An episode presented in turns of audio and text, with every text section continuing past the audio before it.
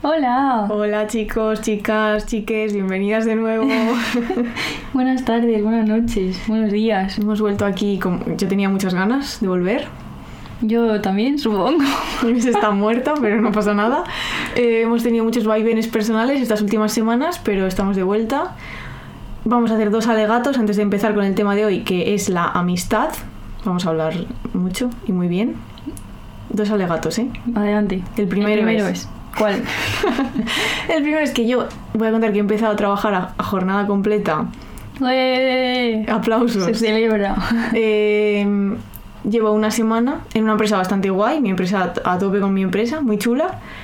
no tiene nada que ver con mi empresa esto que voy a decir, pero o sea, yo no entiendo cómo como especie hemos decidido que la mejor manera de pasar esta única vida que tenemos en esta maravillosa en este maravilloso planeta que es la Tierra es estando una media de nueve horas y media encerrarse en una oficina mirando una pantalla de ordenador no estoy bien. Es que intrínsecamente la idea no, no está bien. Es una idea absurda. Por favor, reduzcamos ya. Yo propongo abolir el trabajo. y si no puede ser eso, pues, pues claramente que esto, esto hay que hacer algo. No, de verdad hay que hacer algo de verdad. O sea, yo ya. Es que esto. La gente va a decir a esta chica que llevas trabajando una semana, cállate la boca. Vete a una, 60 años. vete a una fábrica. Y, y, tendrían razón. Pero es que, por favor, es que es absurdo, de verdad. No, no tiene ningún sentido. Reduzcamos ya la jornada laboral. Por favor yo voy a apoyar a cualquier político que proponga esto, solo por mis propios intereses. Pero bueno, aquí, dicho, si alguien quiere quemar algún contenedor, que me llame. y luego Inés, la otra, hmm. el otro alegato. Ayer fuimos al cine, a los cines Verdi, a ver Asbestas, que se estrenó ayer bueno, ayer, claro, ayer, cuando se estrena. cuando estas personas van a oír esto, nadie lo sabe. Nadie lo sabe. Pero se estrenó el 11 el 11, que se firmó el armisticio de la Primera Guerra Mundial. Muy bien, mira qué cosas sabe la chica. y, y la vimos, nos gustó mucho, la verdad. Sí. Os la recomendamos. Pero había dos señores, uno delante y uno atrás, con sus respectivas mujeres, pobrecitas, también te digo, sí. esas mujeres. Esas mujeres. Con una voz de hombre, ¿sabes? De. Oh, oh, oh". muy, voz de hombre, hablando sin parar.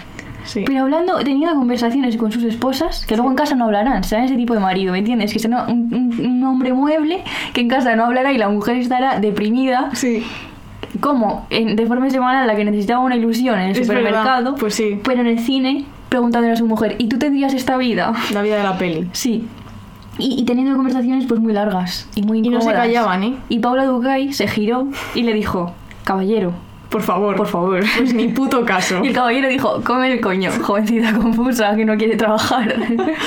es que... fue insoportable. Muy insoportable. Yo me estaba... Encima hubo un momento en el que el, O sea, hablaba más el de atrás, pero es que el de delante hubo un momento en el que también hablaban, pero es que conversaciones enteras, ¿eh? Sí. Y yo no oía la película. Es que... A los gallegos, hablar en gallego y decir pirola. y, y, y cosas gallegas. Y bailar, y parvo. No, muy mal, por favor, no habléis en el cine. O sea, no se habla en el cine, no estás en tu casa. Es que no puede ser. Es que ni siquiera en casa yo tengo esas... Y no te enteras de la película. No te enteras. Si estás hablando tres minutos con la persona que tienes al lado, no te enteras de la película. Esto sí, encima de esa película con unas conversaciones... Fascinantes. Sí, sí. Que no te puedes perder esa conversación para hablar tú de tu puta mierda de vida. Efectivamente. Así que, por favor, alegato a la gente que la gente que habla en el cine que no pueda votar en las elecciones. Ya está, lo he, dicho. Venga. A por culo de la democracia. Eso. bueno, vamos allá, ¿no? Vamos allá. Punzadas sonoras con Inés García y Paula Ducay. Bueno, como hemos dicho, hoy vamos a hablar de amistad a través de una figura de fragmentos de un discurso amoroso que seguramente es mi favorita porque es mutismo. ¿Qué es lo que tú haces cuando estás mal? Que es no hablar. En efecto, es que yo soy es que soy la mutista. La mutista, sí. Aunque el subtítulo o el otro titulito que ya sabéis que tienen las figuras es sin respuesta. Y dice la definición, aunque no es una definición realmente, según Barthes, pero bueno. Es una reflexión sencilla. El sujeto amoroso se angustia de que el objeto amado responda parsimoniosamente o no responda a las palabras, discursos o cartas que le dirige. Es decir, está hablando de esas situaciones en las que una persona habla y la otra, cito, mira y escucha otra cosa, buscando a su alrededor, en ese caso, el que está hablando, dice Bartes, retoma entonces bien que mal el hilo de una historia en la que ya no cree. Es decir, tú estás hablando con alguien y esa persona está mirando la nada y tú sabes que no te está escuchando y entonces, según Bartes, dejas de creer en esa propia historia que tú estás contando. Y queríamos reflexionar sobre esto, ¿no? Porque hay algo más doloroso que estar contando algo importante para ti a otra persona y que sientas que aunque esté oyendo el sonido de tus palabras no te está escuchando. Para ti no. No. Yo me recuerdo a mí misma contando cosas que me habían pasado importantes y me habían hecho mucho daño intentando contarlo de la mejor manera posible y que la otra persona no estuviera escuchando, pero nada. No. Nada de nada. Y yo empezar a resumir, como a correr, diciendo, ay Dios mío, soy muy pesada, cortando una historia que, como dice Bartes, pues ya, ya no creía en ella, ¿no? Y llama esta forma de escuchar, la mala forma de escuchar, la escucha distante. Y de ella nace una angustia de decisión. Y dice Bartes, tienes que elegir entre proseguir y hablar, dice, en el desierto, hablar en el desierto, ¿eh? Es que es muy bueno hablar en el desierto. Es que yo como, o sea, la peor cosa que me pueden hacer, esto lo voy a confesar y ahora la gente me lo hará, pero no pasa nada, es que me ignoren. Ujú. Ese es que tu- me ignoren es tu cosa. mi, mi- la- Tu es que talón de Aquiles. me puedes gritar, me puedes insultar, me puedes, pero que, que no me, que pases de mí, sabes que hagas como que no estoy, Sí. no lo soporto. Ujú. Y eso es hablar en el desierto. Ujú. Entonces esto es un trauma que yo tengo, a mí no me lo hagáis, por favor. Y luego la otra posibilidad es detenerte, ¿no? Y renunciar. Para él, los momentos en que habla para nada es como si muriera, porque dice, el ser amado se convierte en un personaje plomizo, en una figura de sueño que no habla, y el mutismo en sueños es la muerte. Y de hecho también reflexiona estas cuestiones a través de la madre, eh, separando entre dos tipos de madre. Una es la que habla, que te muestra el espejo, la imagen, y te dice, tú eres eso. Y de hecho, en su libro, de Bartes por Bartes, que recoge ahí un montón de fotos y de reflexiones, hay una imagen suya de su madre, con él en brazos cuando era bebé, y el título que él pone en la foto es La etapa del espejo. Tú eres eso. Entonces habla ¿no? de la importancia de que otro te, te identifique, te, te vea, Sí, te devuelva tu imagen un sí, poco. te haga existir de alguna manera viéndote. Y luego está la madre muda, que no te dice lo que eres, no estás fundado. Y dice Bartes, en este caso, floto dolorosamente sin existencia. Claro, y es interesante que Bartes habla de la amistad a través del sonido, de la escucha, del silencio, y a través de esta mirada sonora formula pues una de nuestras definiciones favoritas de amistad y de las cosas más bonitas que hemos dicho en este podcast, porque ya lo hemos dicho, lo dijimos en un episodio anterior, que dice, como una mala sala de concierto, el espacio afectivo tiene rincones muertos, donde el sonido no circula. El interlocutor perfecto, el amigo, ¿no es entonces el que construye en torno nuestro la mayor resonancia posible? ¿No puede definirse la amistad como un espacio de sonoridad total? Qué Y bonito. es que Nos gusta mucho esto, Es la verdad. increíble. Sí. Pues claro, nos parece una definición brillante porque, como ya hablamos en el podcast de traducción, hablar el mismo idioma que una persona, es decir, entenderse sin tener que traducirse, nos parece un aspecto fundamental en las relaciones amistosas, ¿no? Cuando hablamos en el desierto, como decía Inés, sentimos una especie de abismo, tenemos la sensación de que nuestras palabras pues como que flotan en el aire, ¿no? Sin, sin aterrizar en el, en el amigo, en ese interlocutor. Y entonces, para empezar un poco a, a entrar en tema, en el barro de la amistad, hemos venido aquí a contar traumas, ¿vale? Vamos a decirlo sí, ya. estamos hablando de gente, pero encubiertamente. Claro. Esa gente, pues bueno, luego negaremos que sea esa gente. Sí. Entonces, queríamos hablar también un poco de la amistad a nivel, pues eso, como un marco más amplio, porque mm, también esto se ha hablado un poco en Twitter estas semanas, no sé, ha habido gente que estaba reflexionando sobre el tema. Eh, y decir que, la, o sea, evidentemente la amistad es una cosa muy importante, ¿no? Eh, puede ser una amistad tan importante como lo es una relación de pareja, pero normalmente no lo concebimos así a nivel social. Tenemos aquí una cosa en el guion que es una, cosa, una frase terrible, que es que si, bueno, si, si algún familiar muy cercano de Inés se muere, yo no me puedo coger días en el trabajo para acompañarla. No. Y esto es una burrada realmente si lo pensamos, porque ¿por qué tiene que ser siempre tu pareja? ¿Por qué tiene que ser siempre tu familia si tus amigos están a ese nivel de cuidados? Es que es fuerte que tengas que lo de familiar directo. El otro día vi un tuit en el que una persona contaba que le había contado a su, o sea, que le dijo a su jefe que había muerto su tío Mm. y el jefe le respondía, bueno, pero no es familiar directo, ¿sabes? En plan, me, me la suda. Claro, sí, sí, sí. Es como medir el afecto que tú tienes Claro, ¿cómo puedes por la relación de, de sangre. Sí, ¿cómo puedes jerarquizar primero dentro de la familia y luego fuera? Esto es terrorismo, así lo digo. Esto es terrorismo afectivo. Afectivo, sí. Y de hecho, Anne Boyer, en su libro, que el que ya hablamos en los episodios sobre el dolor, que se llama Desmorir, ella habla, ¿no? Cuando tiene el cáncer, eh, decide que sean sus amigos, de hecho vienen, pues de, viven en Estados Unidos y vienen de lejos Mm. para acompañarla a consultas, para tal. Ella decide que sean sus amigos los que le acompañan a estas cosas, ¿no? Y dice, en los Estados Unidos, si no eres el hijo, el padre o el cónyuge de alguien, la ley no concede a nadie más un permiso para cuidar de ti. A la ley no le importa lo mucho que te quieran si ese amor cae fuera de los límites de la familia. Incluso con todo el amor extraoficial del mundo envolviéndote, si necesitas que cuiden de ti, debes ser en rodajas de tiempo escamoteado. Esta, frase me voy a tatuar en una teta, o sea, me parece increíble. Sí, es muy Increíble. buena. Sí. Y de hecho ya cuenta, ¿no? Que sus amigas para ir a las consultas y tal, que tienen que salir un poquito antes del trabajo o no sé qué y cuadrar para la quimio y tal. Y es justo eso, rodajas de tiempo escamoteado. Sí, pues justo hemos leído un libro, una novela de Sigrid Núñez, que ya la hemos mencionado alguna vez porque su libro El amigo nos gusta mucho, que también precisamente El amigo pues sería otro título a traer aquí a colación, pero como ya hemos hablado de él, que se titula, eh, bueno, eh, en inglés es What Are You Going Through y en anagrama está editado con el título de ¿Cuál es tu tormento? Y es la historia de dos amigas, una de ellas está enferma de cáncer ter- terminal eh, y le pide acompañamiento a la otra, que es la narradora, eh, hacia el final de la enfermedad. Además es muy curioso porque o sea, encaja muy bien con el libro de Anne Boyer porque en la novela también se critica mucho esta visión del cáncer como una lucha que pierdes si no le echas ganas y tal y cual. Entonces, hacia el final de la enfermedad de la amiga esta, ella quiere morir, o sea, quiere matarse. Tiene unas pastillas, le dice a su amiga, tengo unas pastillas, quiero que me acompañes a una casa que he alquilado eh, ahí cerca del mar, eh, vamos a estar muy bien, vamos a pasar como los últimos días juntas. eh, y es curioso porque le dice, o sea, tú no vas a saber cuándo lo voy a hacer porque no te puedo avisar, porque ni yo misma lo sé, cuándo voy a decidir, ¿no? Para no sufrir tal, morir. Y entonces es una reflexión muy interesante sobre la empatía, sobre los límites también ¿no? de la amistad, de hasta dónde puedes llegar por una persona, sobre la importancia de los cuidados. Y incluso el final eh, es esa parte del libro, porque bueno, luego hay muchas más cosas en la novela, pero esta es la historia como central. Cuando están ellas en la casa es un poco incluso como cómico, porque es como que está esperando a que se muera y a veces se levanta por la mañana y si tiene la puerta cerrada la amiga es de su habitación es que ella se ha muerto y un día se cierra la puerta, pero resulta que ha sido el viento entonces ella se piensa que ha muerto. Bueno, se sucede una serie de, de situaciones como muy cómicas. Entonces lo recomendamos. Me estaba re- eh, recordando un montón a una película que se llama La enfermedad del domingo. Ujú, que que te te he dicho que la veas 300 veces, pero Pablo nunca me hace caso. No. porque no me quiere. Exacto, exacto. que sale Bárbara Leni y justamente, eh, bueno, cuento así rápidamente el argumento, pero es que ella también está enferma, eh, su madre se fue de casa y no ha tenido relación desde que es una niña y hace muchas triquiñuelas para encontrar a su madre y pedirle que pasen 10 días en una casa también, Mm, de sí. campo, y, y es para que, la, para que le ayude a matarse también. Claro. Y es muy similar. Pues mira, esa para ver la peli de Inés y el libro de Núñez y Y a, la- a llorar todos. a llorar todos.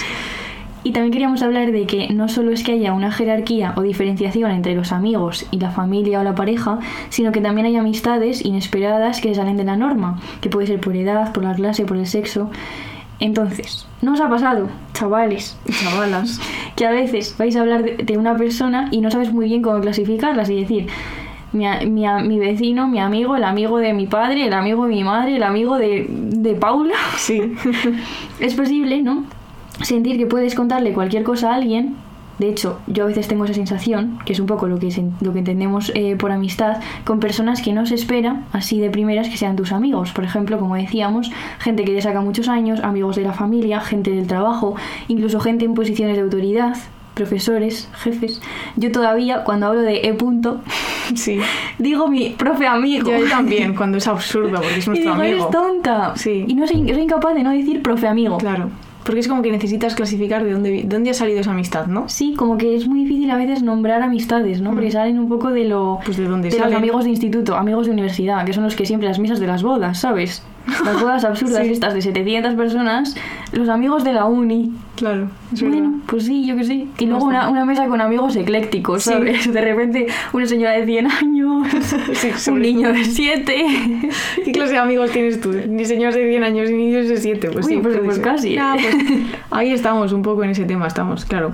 Pues para pensar estos temas de las amistades que surgen de lugares inesperados y que se salen un poco de la norma, eh, queríamos recomendaros la novela eh, Cara de Pan de Sara Mesa. Y fue, creo que fue la primera que leí suya. Y no sé si es mi favorita, es que me gusta mucho el tema. Porque es una novela que narra la amistad entre una niña de 13 años y un hombre de 54. Eh, y claro, es una amistad que se teje en los márgenes, ¿no? que está convocada por dos personas que se sienten incom- incomprendidas por el resto de la sociedad.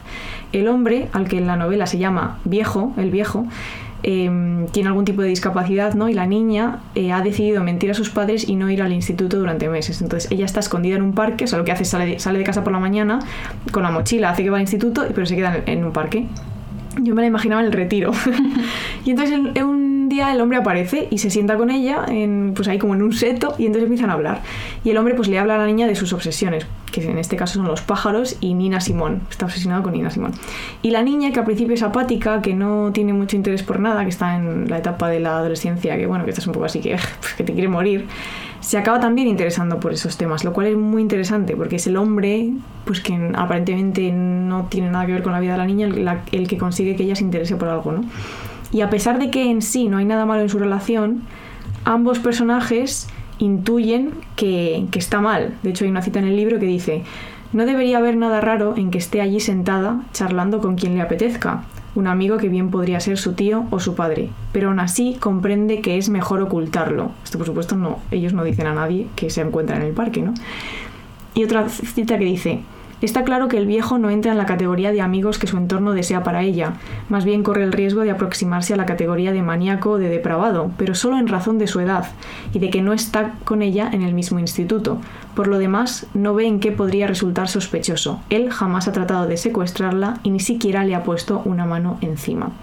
Entonces, claro, es una amistad torpe que a veces se tuerce, de hecho, pasan cosas en la novela que no quiero contaros, ¿no? Pero, pero es una relación más sana que la que encuentran con cualquier otra persona que aparentemente podría ser más normal, ¿no?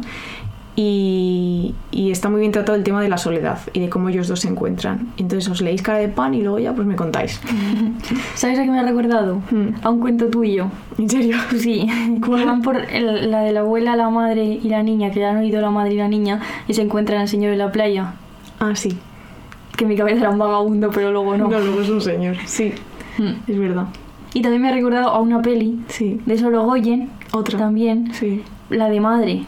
Es que no la he visto. Y yo es, es la peli que se surge a través, o sea, él ganó un Goya y luego hizo un largometraje y yo la vi hace tiempo, entonces no, no puedo decir muchas cosas, Claro. pero también es una relación extrañísima entre una chica Ah, que se muere. que desaparece su hijo Eso que se y se hace muy amiga y luego le come la boca a un niño de la edad de su hijo muy desaparecido. Sí, es verdad, me y, y es una película rarísima, como con... No sé, hay que verla otra vez. Pues Pero también trata de estas relaciones que nadie entiende, Claro. que, eh, pero nadie, ni los padres del niño, ni, ni su pareja, Ni ella misma. ni ella misma, ni el niño. Me gustan esas relaciones. Sí. Sí, son interesantes. Y también queríamos decir pues que a veces quizá no estamos teniendo en cuenta estas amistades extrañas, ¿no? El amor extraoficial que dice Anne Boyer Mm. y que no concebimos como tal, como amistades, porque se escapan al nombrar. Y yo, Inés, Es, es- sí, así te mi llamas. nombre, ¿ves? Yo sí me puedo nombrar a mí misma. pues me he sentido muy sola los últimos meses porque me ha pasado una cosa mala, que es que mi abuela estaba muy malita y me he sentido eh, pues muy sola esperando cuidados como de personas que oficialmente considero amigas oficiales, ¿no? O amigos oficiales.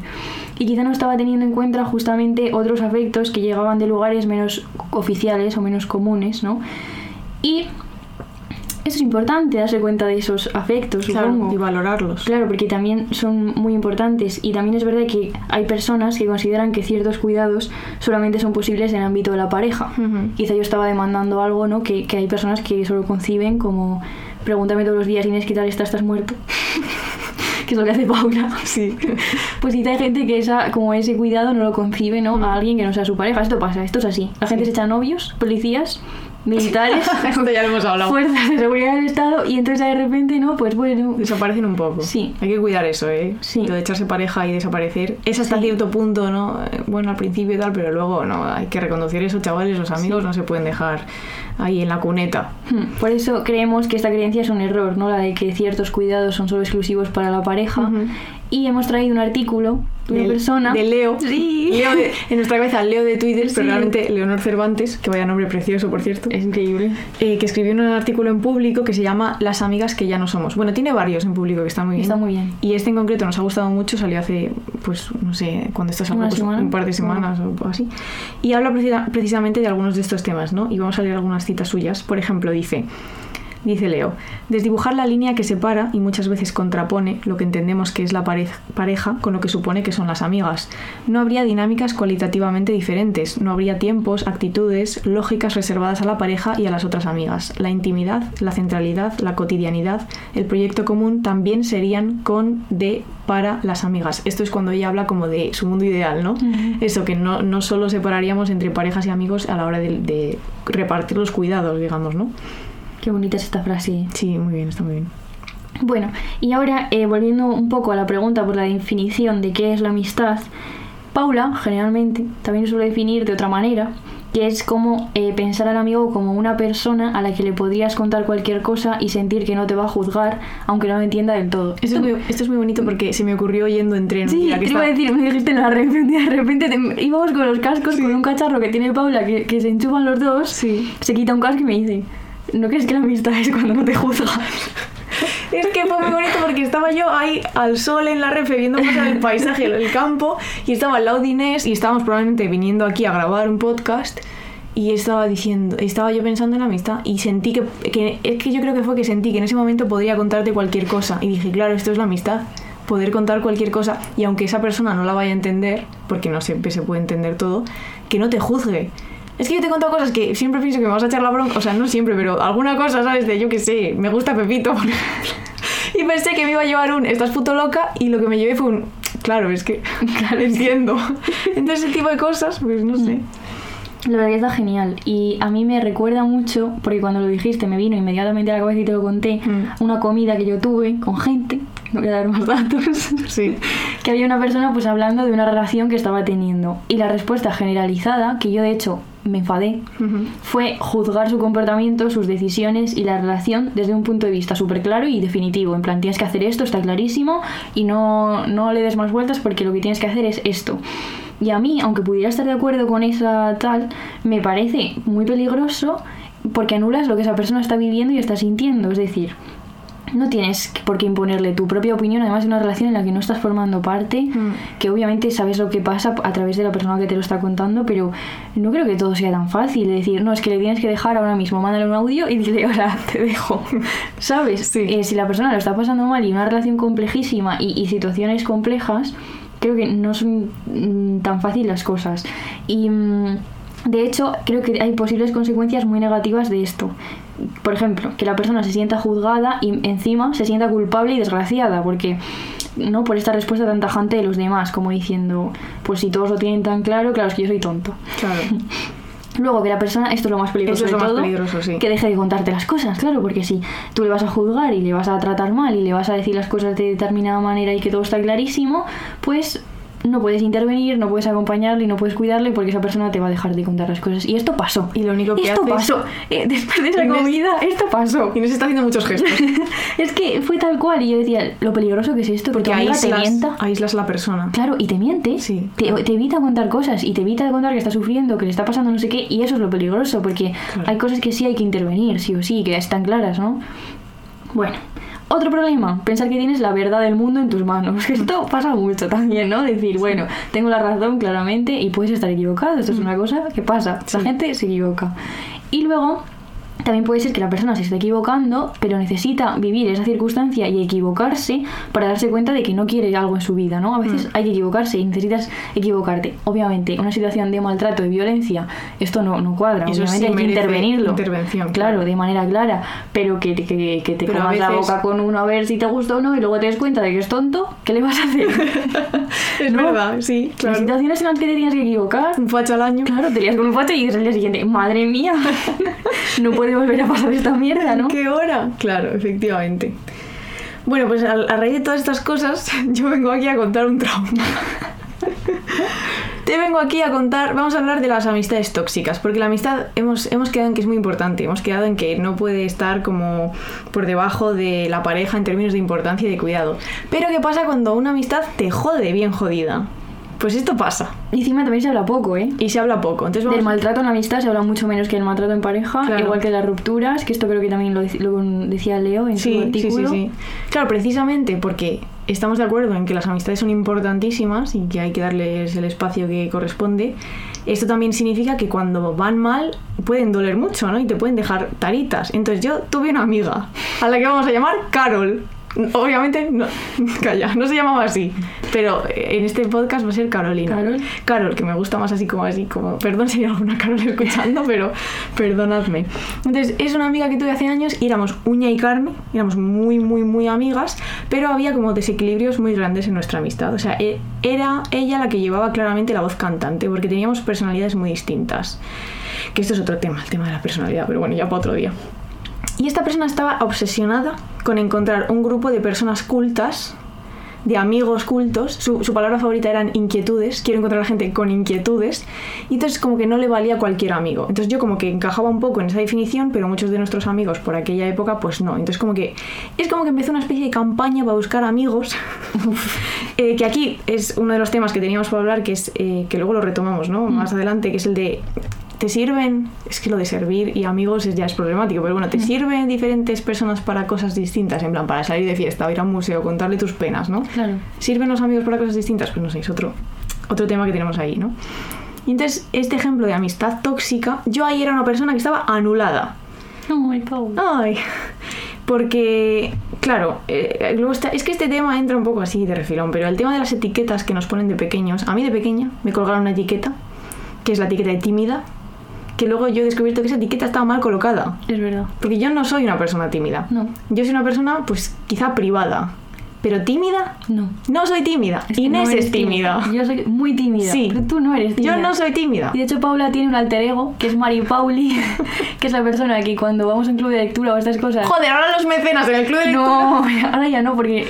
Pero cuando nos ponemos nerviosas y yo estoy cagada porque soy muy tímida y tal, Paula de repente saca una personalidad claramente heredada de su padre, Sí, tal cual. en la que es una persona majísima y, y hace chistes. Hago chistes. Y, y es que... es- Y luego en realidad yo, a ver, no es que no, no es- yo soy maja, pero también paso un poco. da igual. Soy un poco borde. Ya, pero muy simpática también, Sí, Paula. vale, bueno. Y entonces yo, yo como que asumí como propia esa etiqueta. Entonces también esta es otra cosa, cuidado con las etiquetas que les colgamos a la gente y sobre todo a los niños, porque puede que eso no sea así, ¿sabes? Yo era una niña tranquila, que le- me gustaba leer y me gustaba pasar tiempo sola, soy hija única y pues mira, lo llevo bien. Pero eso no implicaba que fuese tímida, porque no, no lo soy. Otra cosa es que no te cuente mi vida porque no te lo voy a contar. Pero... Claro, yo al asumir esa etiqueta que me he quitado pues hace relativamente poco tiempo y al estar en una relación de amistad muy, muy juntita con una persona muy extrovertida, porque Carol era muy extrovertida, pues claro, yo me quedaba como chiquita, ¿no? Claro. Tengo que decir que no era todo malo en esta amistad, obviamente, sino, Mm. no, esa persona pues tu- tuvo cosas muy buenas, pero en la mayor parte del tiempo eh, esta persona era una persona muy extrovertida que adoraba ser el centro de atención. Aquí tengo puesto el guion, problema principal, tremendo narcisismo. Tremendo, ¿eh? Es que tremendo. es una persona muy egocéntrica que pensaba que, o sea, que quería que todo el mundo estuviese pues, pues dando vueltas a su alrededor. eh, y claro, pues esto es un problema. Y, y entonces conocíamos a mucha gente porque ella estaba obsesionada con, con- con hacer un grupo de amigos cultos. La élite. La élite de la cultura. Y entonces ella eh, un día, estas son cosas que recuerdo porque muchas las he borrado, pero me echó en cara que yo como persona tímida me aprovechaba de lo que hoy llamaríamos, después de haber leído a Bourdieu, su capital social. ¿no? Claro, ella hacía los amigos y tú No, yo me- te aprovechabas. Es tal cual lo que me dijo. Y yo, pero ¿qué dices, pava? O sea, yo estoy aquí, pues yo qué sé, pues estudiando en la universidad igual que tú y pues, yo qué sé, bueno, en fin.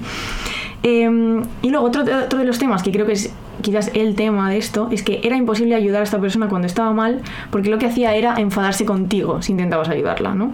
Y tenía comportamientos muy nocivos, como por ejemplo, pues cada muy poco tiempo se enfadaba contigo, no te decía muy bien por qué, te hablaba mal o dejaba de hablarte y luego al rato, en plan, igual a las tres horas te pedía perdón. Entonces esto si pasa una vez o dos veces porque estás teniendo un mal día lo entiendo, pero claro, si pasa todo el rato... Y, y la cosa es que yo la perdonaba, ¿eh? En plan, yo... Bueno, la perdonaba, pero luego, claro, eso me generaba ansiedad, o sea, llegó el punto Es en que tienes que tener un miedo todo el rato. Claro, miedo todo el rato a enfadar a esa persona y a ir como con mucho cuidado, vaya a ser que, que yo que sé, se enfade. y Porque me- el enfado no dependía de ti. No. Era totalmente ajeno a ti. Claro. ¿sabes? Pero me lo ponía ti, yo, sí. Pero no tenía nada que ver contigo. Claro. Y entonces, claro, no vale eso tampoco hacerlo, chicos y chicas. No hagáis estas mierdas. Y luego pedir perdón, o sea, una cosa, no vale eh, usar el perdón como comodín para portarse mal, o sea, cambia tu comportamiento. Porque todo el rato perdón, sí, te perdonan, pero es que así no. Es que además ese perdón pierde el sentido. Claro, no tiene. Claro, efectivamente. No tiene ningún valor. sentido. Y entonces a mí, como que. O sea, yo acabé cargadísima de eso. Eh, entonces, eh, o sea, había una jerarquía claramente en nuestra amistad. O sea, la que tenía el poder en la amistad era ella, la que decidía las cosas era ella. Y yo, como que adopté una posición como un poco más servil, supongo. Y no sé, y ahí estuve un, un rato, un buen rato, ¿eh? Un rato, digo, unos años. O sea, no es que estuviese anulada en todos los aspectos de mi vida, pero como que, ¿sabes? Es- y es curioso el autoengaño porque como que yo no me di cuenta hasta pasado un tiempo de, hostia, esto si me llega, si me entra ansiedad, si me entra un piquito de ansiedad, cada vez que veo una- un mensaje de esta persona que se supone que es mi mejor amiga, un mensaje que puede ser, ¿qué tal? Es que es fuerte. Es muy fuerte que te Es que pase es puro eso. miedo constante. Claro, puro miedo. Cuando, cuando yo empecé a notar que eso me pasaba, dije, igual aquí. Igual hay un problema. aquí. Igual hay un problema. Entonces, ¿cómo resolví yo este problema? Pues de malas maneras. Esto también lo quiero contar porque yo también me equivoqué, ¿no? En cosas. Que es que eh, cuando. O sea, yo me fui a Australia. Eh, volví. En Australia, claro, pues una liberación. Supongo que estar en el otro lado del planeta ayuda.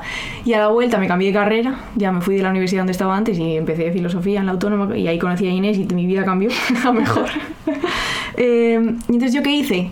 Hacerle ghosting a mi amiga. Ya. ¿Está mal? Sí. pero también era lo único que pudiste hacer en ese momento. No te voy a pedir más, Paula, del pasado. Claro, o sea, yo quiero decir que está mal. Es verdad que a veces es lo único que puedes hacer, pero, pero el pero quiero que, o sea, que recalque que está mal, que está mal esto. O sea, que lo suyo hubiera sido hablarlo. ¿Sabes qué pasa? Que esta era, persona, era una persona muy inteligente y yo tenía miedo de que me hiciese como otras veces de darle la vuelta a la tortilla y yo acabar diciendo, ah, claro, es verdad, tienes razón, perdón. ya, es que... es horrible. Y a- eh. también es verdad que ahora, pues yo que sí. Y entonces, aquí voy. Las consecuencias de una amistad tóxica que me pasó a mí. Pues que luego no quieres cuidar de nadie. Y yo estuve años después de eso sin querer involucrarme emocionalmente con mis amistades. Porque yo decía, sí, hombre, sí, voy a cuidar yo de alguien. Me volví una persona más egoísta, que creo que todavía lo soy, ¿eh? Paula, ¿Qué? no. Bueno, igual contigo no, claro, pero, ¿sabes? Como que tenía como una especie de barrera de decir, bueno, yo llego aquí, a una nueva universidad, la gente me da igual, ¿sabes? De hecho, el primer año de universidad lo sabes, o sea, en plan, yo teníamos un grupo de amigos, pero yo estaba bastante... pf, yo iba muy a mi bola.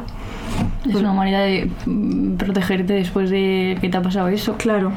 Es que es fuerte. Lo de las relaciones de poder en las amistades, que además yo en el instituto lo vi mucho, Hmm. de gente que no hacía cosas porque su mejor amiga no le dejaba. Claro. Es que eso es fuerte. ¿eh? Absolutamente por debajo una persona de la otra, absolutamente controlada. Hmm. Es que, ojo, Es que ¿eh? son los mismos mecanismos que Sí. vemos y que tenemos muy asumidos para darnos cuenta de alarmas y red flags en las relaciones amorosas, pero pasa también en las amistades, ¿no? Entonces, por favor, no dejáis que eso pase. Y si estáis escuchando eso y no tenéis ninguna amiga que sea un poco así, es que la amiga sois vosotras. Entonces, por favor. te imaginas, todas bullers. Sí. Y de hecho, Hmm. volviendo un poco a esto que decía de las amigas de instituto, ¿no? A mí, en los últimos tiempos, esto me ha causado un trauma terrorífico, que creo que es mm, por el momento vital en el que estoy viviendo, pero eh, cómo dejas de conectar con la gente que Hmm. conectabas en el pasado, ¿no? Y, y también un poco la ruptura, lo que decíamos. Sí. Porque tampoco en las... ¿Cómo es romper con un amigo? Porque se hace, Se hay hace, gente que sí, lo sí. hace y obviamente es, es, es normal y es... Pero no es tan obvio como las rupturas de pareja, ¿no? Hmm. Y, y tampoco creo que se valore igual en cuanto a los cuidados. He roto con mi pareja de he roto con un Me he amigo. roto con una amiga o un amigo. No sí. es un abismo vital tan grande en No. general. Mm. Aunque se- lo sea para sentir para la propia persona, desde fuera y socialmente, no. Sí. La gente no come helado cuando rompe con un amigo. Es verdad. No te pones a ver Las comedias, películas. es una- comedias románticas. Y quizá, ¿no? ¿Cómo hacerlo esto? Pues quizá lo mejor es tener una conversación. Claro, Yo qué sé, a no, mí me a ver, parece- siempre somos aquí partidarios de que lo mejor es tener una Sí, conversación. las conversaciones para todo en general. Para están todos bien. están bien, sí. Pero a mí me parece muy complejo porque muchas veces, o sea, lo que yo me estaba refiriendo, he creado una metáfora. Inés ha- con elementos sacado del coño una cosa espectacular. No, no tampoco. Bueno. Pero volviendo a lo de la amistad como espacio de sonoridad total, y aquí viene la comedia, sí, puede pasarte con una amistad que, que antes la sonoridad fuera como una catedral gótica, ¿sabes? Una sonoridad ahí todo chula, tocha, sí. y de repente eso es un pozo donde todo retumba y no se oye nada, o sea, la sonoridad se A la ido a la mierda. Y, y por eso decía, ¿no? Que es una de las cosas más dolorosas que me han pasado en los últimos años, que es darte cuenta que sientes mucho cariño, mucho amor o mucho afecto por una persona, pero por los recuerdos. Solo por los recuerdos del pasado, porque ahora ya ese afecto no se renueva. No O se es- renueva. no. Es como la suscripción a Netflix. En efecto, no está activo el afecto. O No sea, está activo. solo es por el pasado, Sí. pero no hay nuevo afecto. Y lo he llamado afecto embarrado. Muy bien, Inés. Se embarra el afecto. Se embarran las ¿Y amistades. qué haces con eso? Claro, yo quiero muchísimo a esa persona, Mm. pero claramente no se crean nuevos, nuevos recuerdos, nuevos afectos, nuevos... No hay nada nuevo. No hay nada nuevo. No pu- puedes vivir de eso. Una amistad. en una pareja diríamos que no. Claro, y en una amistad... No está igual tampoco. Y es que esto a mí me parece una de las cosas más traumáticas que te pueden pasar, que es estar dentro de un grupo de gente con la que ya no tienes nada en común, ya no tienes nada que decirte. Y supongo que esto es muy normal, porque esto de el amigo- los amigos del colegio son para toda la vida y los amigos del instituto, esto es toda una farsa. Y los amigos del pueblo. Pero si esos grupos son generalmente porque caes en una misma clase o en el mismo año de nacimiento que otra persona y claramente las personas cambian y es difícil. Obviamente hay gente que se mantiene desde los cero años, que está genial, pero otra, mucha que no. No, claro, y no pasa nada. Entonces, ¿qué hacíamos, Paula? No sé, esta, esta, este podcast está lleno de matices y, y preguntas. Sí, pero... es que esto, este verano con mi amiga Ángela lo hemos vivido mucho en, ciertos contextos y lo hablábamos con nuestros padres Sí. y nos decían que esto pasa toda la vida, claro, porque Claro. Paula, tú y yo, pues esto es como el podcast de Risto y Laura. Yo, vamos a co- me estás diciendo, me estás cortando conmigo en directo aquí en un podcast, me estás diciendo que vamos a tú me cortar. tienes que decir, vas a- ¿estás dando por hecho que nos vamos a separar? Estás dando por hecho que nos vamos a separar. Y yo, yo solo sé que todo acaba. Lo que empieza tiene un final. Punzadas no, punzadas es eterno. No, pero claro, es que esto es una cosa supongo que pasa siempre, ¿no? Pues eso, hay etapas vitales donde tienes más afinidad con unas personas Mm. y esas personas se van diluyendo y, y se casan con guardias civiles de nuevo. ¿Y tú qué vas a hacer? A ver. Es que lo de tienes un trauma aquí, ¿eh? Con los guardias civiles, es verdad. Sí. Y queríamos volver un poco ahora al final con una pregunta que ha planteado Paula antes, que es la de si hay amigos que sirven solo para una cosa, porque es otra problemática que me parece fascinante, ¿no? Porque hay personas que se sienten súper cómodas teniendo amigos para cosas súper concretas, en un lugar, en un tiempo concreto, una actividad determinada. Sí. Por ejemplo, salir. Hay mucha gente que tiene amigos para salir y no me parece mal. De me fiesta, parece sí. perfecto. Que según Piqué, tienes que salir todo, en plan, si no sales de fiesta, eres, un, eres Mira. una persona rara. Mira, Piqué. No te voy a decir, no le voy a decir nada a Piqué. No, mejor no. Y luego hay otras personas, honestamente yo, que se sienten muy desubicadas en esta circunstancia, ¿no? Mm. Mm, O sea, obviamente puedo quedar con gente para salir de fiesta y no tengo ningún problema, pero, pero ya cuando empiezo a sentir silencios, carencias, a- eh, como ausencias de, de cosas, huecos en blanco, me pongo tensa.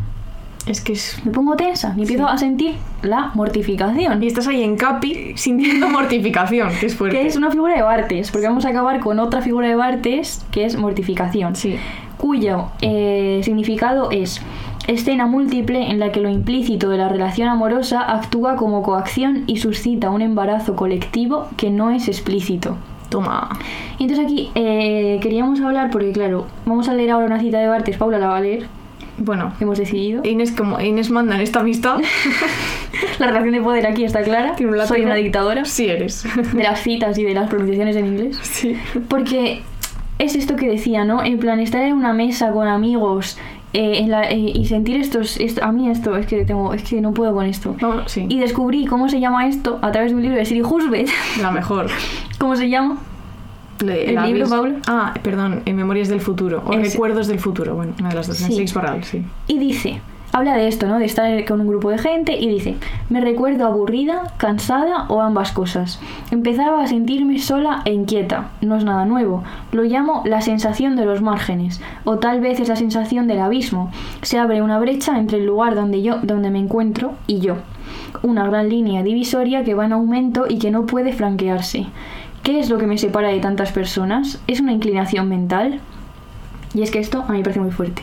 Claro, que es cuando estás en un grupo. Y vamos a contextualizar la frase de Bartes antes de leerla, porque es que la frase de Bartes, de verdad. Os animamos a, a descifrarla. Sí, por favor, es larga y hay- es difícil.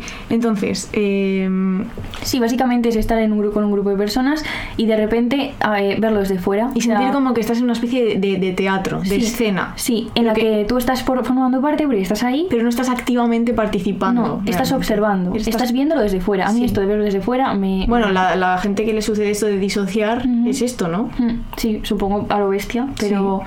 Pero sí, y Bartes habla de esto a través de un párrafo y que, que bueno. Un párrafo un, poco, un párrafo un poco ininteligible, pero que vamos sé. a leer en punzadas sonoras. Y que os animamos que leáis en la página de mortificación. Vale, eso de fragmentos, que por cierto, todos aquí debéis tener un ejemplar de fragmentos de un discurso amoroso porque ya no quedan ejemplares de este Se han libro. agotado, es que esto es muy fuerte. sea, siglo no quedan-. Ya- es siglo XXI, ¿no? Sí, Pues a ver si A nos ver mandáis si aquí no- unos euros, que nos hemos agotado.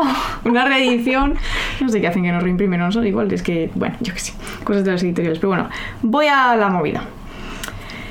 El azar reúne de pronto en ese café a algunos amigos, todo un conjunto de afectos. La situación está cargada. Aunque yo esté comprometido con ella e incluso la sufra, la vivo como una escena, como un cuadro bien diseñado, bien compuesto. Rebosa de sentidos. Los leo, los sigo en toda su finura. Observo, descifro, gozo con un texto que estalla de legibilidad por lo mismo que no dice. No hago más que ver lo que se habla, como en el cine mudo. Se produce en mí una suerte de fascinación alerta. Estoy metido en la escena y sin embargo bien despierto. Mi atención forma parte de lo que se actúa. La escena carece de exterior y no obstante la leo. No hay candilejas. Es un teatro extremado. De ahí el malestar o para algunos perversos el goce. Para mí personalmente el malestar. No, el malestar, el malestar, claramente el malestar. Pero es que es increíble cómo lo cuenta, ¿eh? Sí. Increíble. No hay candilejas. También te digo, como nosotros ahora mismo, estamos Eh, absolutamente oscuras. Es que se nos ha, no, se nos ha pasado que de repente estamos en noviembre y que claro, estamos grabando esto, son las Cinco y media. y, se, y estamos que no vemos casi. Esto sí que es un teatro de las sombras extremado. O sea, esto no se ve nada. Ya Bueno. ves. Y sí, queríamos hablar de esto también, que la amistad obviamente tiene cosas buenísimas, pero también tiene su parte de mortificación. Pues sí, Claro. lo decimos. Es una mortificación a veces. Es una mortificación, o sea, hay que tomársela muy en serio y darle la importancia que se merece y precisamente por eso estar muy al loro de en tus amistades también qué es lo que te sucede y hablar las cosas. Hablando de eso, Paula, ¿Qué? ¿Qué hay que hablar? Te doy las gracias públicamente Ajá. por ser una muy buena amiga Muchas en gracias. estos tiempos, ¡Toma un trofeo! porque yo estoy muy malita. Ujú. Voy a decir lo que ha pasado, Vale. me cuesta decirlo en alto. Bueno, lo digo yo si quieres. No, dilo tú, es- Vale. dilo tú. Se ha muerto mi abuela Sí. estos días y lo estoy pasando muy mal. Sí. Y estoy todo el tiempo en silencio. Y Paula me mira y me habla. Y se sienta en mi cama y me dice, tienes que ducharte. Te, literalmente te saco de la cama. Sí, y me cuida mucho. Sí. Gracias, Paula. Pero no estás todo el tiempo en silencio. Casi todo. Estás- Ahora he hecho un esfuerzo descomunal. No, mentira, ayer fuimos a cine y estuvimos cagándonos en el señor. Es que ese señor, madre mía, me sacó del mutismo y todo. ¿eh? Ojalá tú de repente me digas peli pedazo de hijo de puta, te puedes callar que a nadie le importa. Vale. sí. Entonces, bueno, No has dicho gracias, Paula. Gracias. Te voy Gracias a ti. Ah, vale, muchas gracias por tus gracias. que no, joder, es que es lo que hay que hacer, claro. No, pero no todo el mundo lo hace. Bueno, pues yo sí. Eh, y aparte, y además de esto, vamos a decir lo de siempre, de qué estamos leyendo Ah. y viendo. Sí. Eh, yo viendo, tengo que decir que es que estoy volviendo a ver The Deuce, escrito de UC en HBO, que es una serie de David Simon, que es el de The Wire, que cuenta los inicios de la pornografía en los años 70 en Nueva York. Es que estoy volviendo a verla y es que de verdad, madre mía, lo que hace ese señor con la tele, ¿eh? Es, chulísimo. Qué pasada, por favor, si no lo habéis visto, renuevo esta recomendación. Mm. Tú estás viendo The Crown, zorra. Yo, The Crown yo ni he empezado. Y voy por el 9 ya, o sea, esto se va a acabar. Porque claro, como no he salido de la cama en una semana, Claro. pues te da tiempo a ver The Crown. Sí. Entonces he visto The Crown, hemos visto Las Bestas, Ujú. Y la isla de las tentaciones el otro La día. Isla de las Tentaciones. Menudo, menudo. Que le den por culo que me voy para Murcia. es que me gusta mucho esa frase. Voy a cerdo, ¿eh? El Cristian, si nos está escuchando. Sí. En fin. Yo no sé ni cuál es ahora mismo, pero vale, sí. Y estamos leyendo, vamos a decir, nuestros libros para el Club de Lectura de Punzadas, que en el que mes estuvimos, octubre, ¿no? Sí. Leímos Personajes Desesperados de Paula Fox, que nos gustó mucho. Y este mes, noviembre, leemos El tiempo vivido sin su fluir de Denise Riley, que es uno de mis libros favoritos, que ahora mismo no me apetece leer, pero lo voy a leer. Porque trata del duelo. Y nada, que lo vamos a comentar en una sesión online y otra presencial y estamos muy contentas porque de repente hacer club de lectura es lo, lo que me hace feliz me hace en la vida. Sí. Cuando yo antes no hablaba delante de gente, de- ni de una persona, no hablaba. Ya, ni yo. Sí, yo sí. ahora voy y digo, pero qué, qué bien me lo estoy pasando. Sí, sí. Encima es gente majísima, lista. Ya ni nos ponemos nerviosas ni nada. Nada, nada, vas allí a, a pasar un buen rato, es que es Y así. luego tomar un vermú. En la churi. Y en el Achuri, que es nuestro bar de es que referencia. no sé qué, qué actividad mejor se puede hacer un sábado en Madrid. Ya, pues efectivamente. Entonces, si pagáis unos euros al mes en el Patreon, pues podréis venir a Podéis hablar. venir a los clubs de lectura. Y a que ver a Mari. Pauli, que es el alter ego de Paula. Ya, ahora ya, ahora ya qué, ahora ya ni un chiste voy a poder hacer. La gente va a mirar en plan, ¿eh? ¿Qué pasa? Mari Pauli. Que el otro día, por cierto, cuando fuimos a la Churi con los mecenas después del club, estaban todos, ah, claro, este es el bar a donde fuisteis cuando Inés empezó a llorar porque la llamó su exnovio y me dijo, madre mía, que estamos contando aquí nuestra vida, esta gente. En Así que nada, gracias a todos los mecenas que vienen porque Sí, son bajísimos. muchísimas gracias. Tanto en online como en presencial. Sí. Y nada, apuntadas por existir, pero si no, yo estaría ya en un pozo. Venga, hombre. Voy a leer la cita de para el final, Hmm. que es otra cita de Leo, Leo. del artículo de Leonor. Gracias, Leo. Eso, gracias Leo por tu super artículo. Eh, y Nacho pone la música y nos vamos, que se está haciendo de noche literal. y hay que leer un montón, ¿no? Y hemos quedado para leer. Venga. Como amiga, no me exijo saber siempre reconocer qué me pasa, sino saber reconocer que me pasa algo. Creo que lo valioso es que nos encontremos en el barro, en la incoherencia, en el miedo, en la vulnerabilidad. Matar el mito de que una se conoce a sí misma sola, en su cuarto, sin nadie más que guíe esa exploración hacia una. Como si, además, estuviéramos compuestas solo de nosotras mismas y no fuéramos un mosaico de cachitos de amigas. Matar la culpa por pensar algunas ideas maliciosas, agarrar esas ideas, abrazarlas, escucharlas y cotejarlas con las amigas. Pedirle a las amigas que nos acompañen, que nos desmientan rumias, que nos apacigüen comparaciones.